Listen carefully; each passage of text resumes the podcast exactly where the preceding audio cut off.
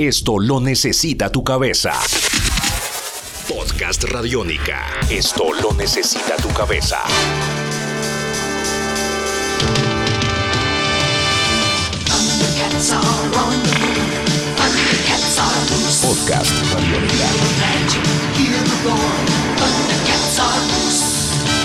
Bienvenidos a una nueva edición de La TV en el podcast. Esta serie de podcast en donde hablamos sobre series importantes, sobre todo en los años 80, 90 y ahora nos estamos centrando un poco en los dibujos animados de series que fueron muy importantes. Ya hemos hablado, por ejemplo, de los Transformers, del Inspector Gadget y en esta oportunidad vamos a hablar de una serie fundamental y que para varias generaciones es tal vez una de sus series favoritas de dibujos animados. Se trata de la serie de acción y aventuras Los Thundercats.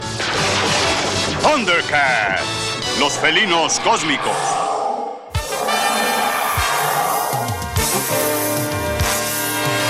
Los Thundercats o los felinos cósmicos, como también se conocía en español, es una de las series más famosas hechas por una compañía de animación llamada Rankin Bass Productions, que también hizo Los Halcones Galácticos, por ejemplo, que en algún momento fue muy importante.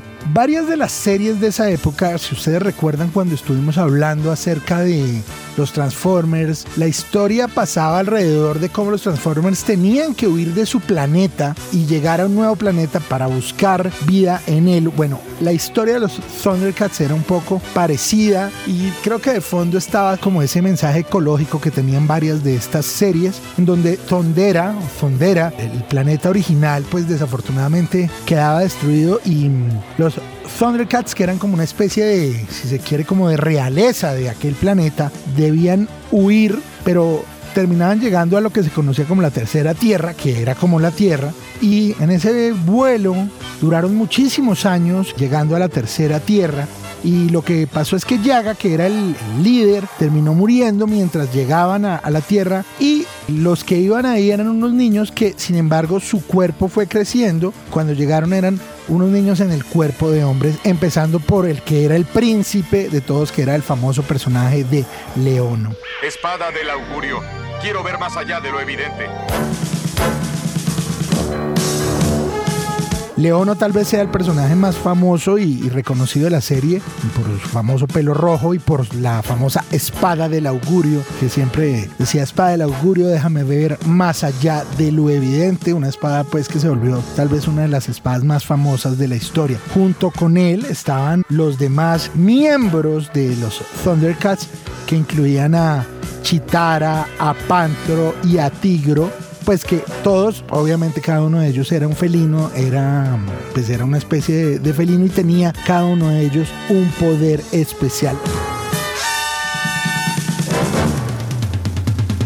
Lo que era realmente interesante de los Thundercats es que finalmente era una serie que mostraba, tenía un lado humano, digamos, porque Leono vivía muy, o sea, tenía muchas confrontaciones internas con él mismo, vivía muy atormentado porque él era el príncipe y era el líder a quienes todos tenían que seguir, pero para él no era tan sencillo ni tan claro poder seguir eso y él tenía que irlo aprendiendo de a poco. Lo otro, digamos, que llamaba mucho la atención de esta serie era el, el villano, que era el famoso Mumra, que representaba a los espíritus del mal, a los antiguos espíritus del mal. Era una momia milenaria, un hombre que parecía como, eh, cuando aparecía era como un, un, hombre decrépito, acabado, pero en el momento que los eh, antiguos espíritus del mal se tomaban su cuerpo, se volvía un monstruo gigante y horrible. Y tal vez esa sea otra de las grandes cosas que se recuerden mucho de la serie. Y cuando el Mumra decía, antiguos espíritus del mal, vuelvan a esta, a esta decrépita momia en Mumra, era increíble. Antiguos espíritus, escúchenme, envíenme el poder más maligno. Te he vencido, Mumra. Ahora entrégame la llave. Aún hay tiempo de salvar a los Thundercats. Hay más que un rostro del mal, Leono. No podrás vencernos a todos.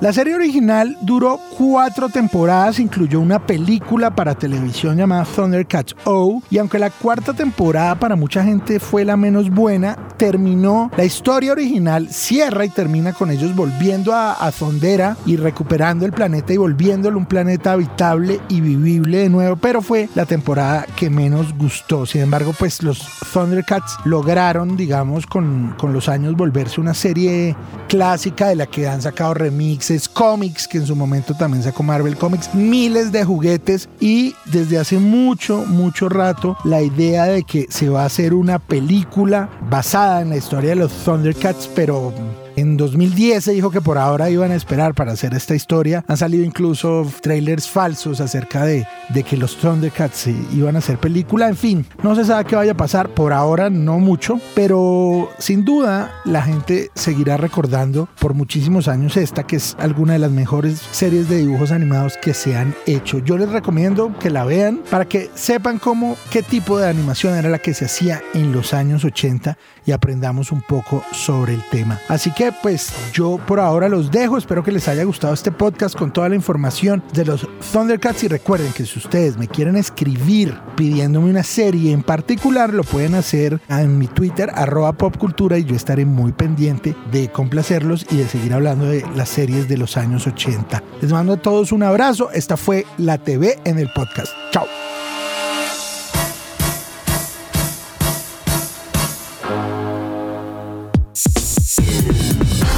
Esto es Podcast Radiónica.